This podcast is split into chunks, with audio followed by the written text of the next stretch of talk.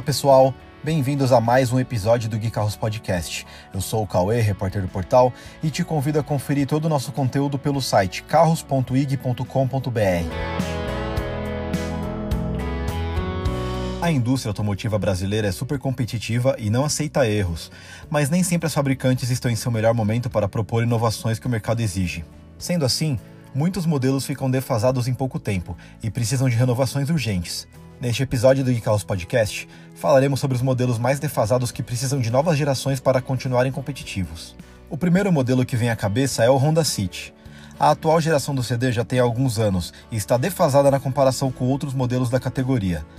Para exemplificar, o City nem conta com controle de estabilidade e tração, item de segurança que será obrigatório em todo o mundo.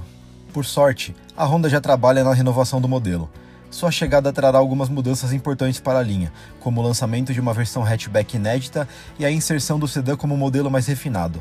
Dessa forma, a Honda deve reposicionar o Civic, que será importado, para que o novo City parta de algo em torno de 85 mil reais na versão mais em conta. Vamos acompanhar os próximos movimentos da Honda. Outro modelo marcado para ser renovado é o Fiat Doblo. A minivan é feita em Minas Gerais desde 2001, sem grandes alterações nesse período. E segundo uma consultoria, a próxima geração poderá ser feita na América Latina, mas dessa vez na Argentina. A informação foi divulgada pela IHS Market, que tem bom histórico em prever movimentações de montadoras.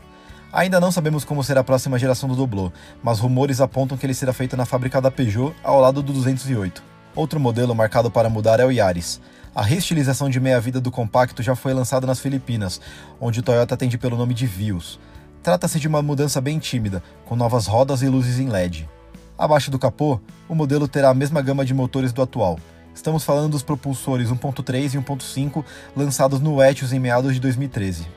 Apesar de ser um conjunto defasado, o Yaris deverá trocar de motor quando a nova geração for lançada, em meados de 2024. A Toyota também trabalha para ter ao menos uma versão híbrida do compacto até lá. Se você quer mais informações sobre esses três modelos que precisam mudar com urgência no Brasil, não deixe de conferir nosso site carros.ig.com.br para mais informações. Muito obrigado e até a próxima.